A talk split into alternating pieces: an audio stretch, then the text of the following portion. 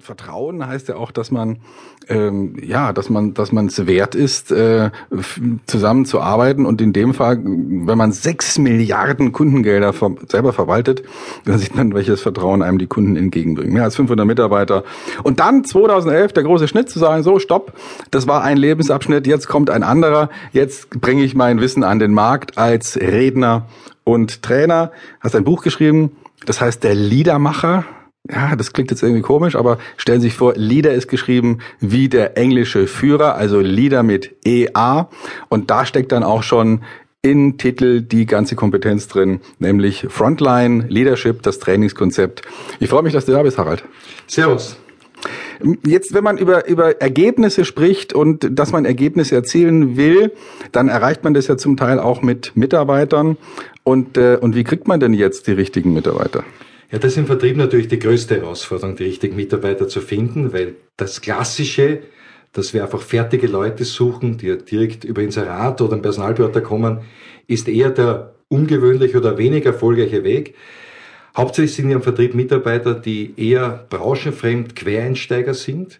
Und die Schlussfrage ist immer, wie kommt man an die richtigen Leute? Und das beste Konzept aus meiner persönlichen Sicht ist, dass wir einfach am Markt eine Situation haben, nämlich 70 Prozent der Menschen, die draußen berufstätig sind in einer Aufgabe, sind wechselwillig.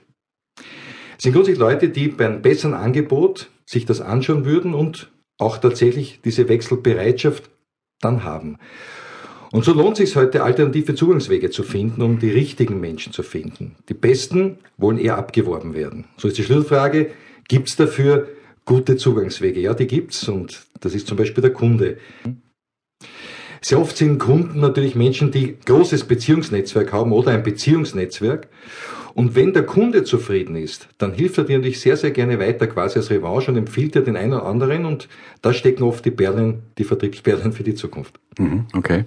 Ja, wunderbar. Also das heißt, man holt sich die, die Empfehlung für gute Mitarbeiter beim Kunden. Also das könnte man ja auch jetzt übertragen auf beliebige Branchen, dass man sagt, man schaut sich mal an, wo fühlen sich denn Kunden wohl, befragt einfach mal Kunden, wo haben sie denn vielleicht auch schon mal einen Vertriebskontakt erlebt, wo sie sagen, wow, das war wirklich, das war ein Erlebnis, mit dem arbeite ich gerne zusammen oder der versteht mich, der hört mir vernünftig zu.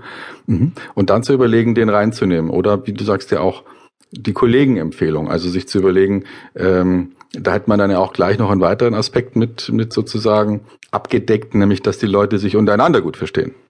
Also absolut. Natürlich ist auch der zufriedene Mitarbeiter, der glücklich ist mit seiner Aufgabe, der empfiehlt natürlich sehr, sehr gerne weiter. Heute ist für viele Unternehmen gerade die interne Empfehlung, nämlich dass du deine eigenen Leute fragst, ob er für die passende Aufgabe jemand kennt, ein ganz, ganz erfolgreicher Zugangsweg, äh, weil wir immer davon ausgehen können, dass jemand, den man anderen gut kennt, auch viel qualifizierter jemand für etwas empfehlen kann. Aha, okay. Verstehe. Gibt es noch weitere Ideen zu sagen, ja, ich will jetzt den optimalen Mitarbeiter haben, um, um dann auch später die richtigen und die guten Ergebnisse zu erzielen? Also persönlich habe ich sehr gute Erfahrungen gemacht, dass man einfach mit offenen Augen und Ohren durch die Welt geht. Gerade im Vertrieb kommt man ja permanent mit fremden Menschen in Kontakt, egal ob du am Abend bei einer Veranstaltung bist, ob du bei einer Einladung bist. Und äh, wenn man sich mit Menschen beschäftigt, dann sieht man sehr, sehr oft interessante Leute. Wir kaufen alle zum Beispiel was ein und gerade wenn ich selber was einkaufe, dann merke ich sofort, ob ein Verkäufer äh, vielleicht hohe Affinität hat zu einem Beruf, ob der das liebt, ob der begeistert ist und warum nicht ihm dann einfach ein Angebot machen, dem er vielleicht nicht widerstehen kann. Mhm, okay.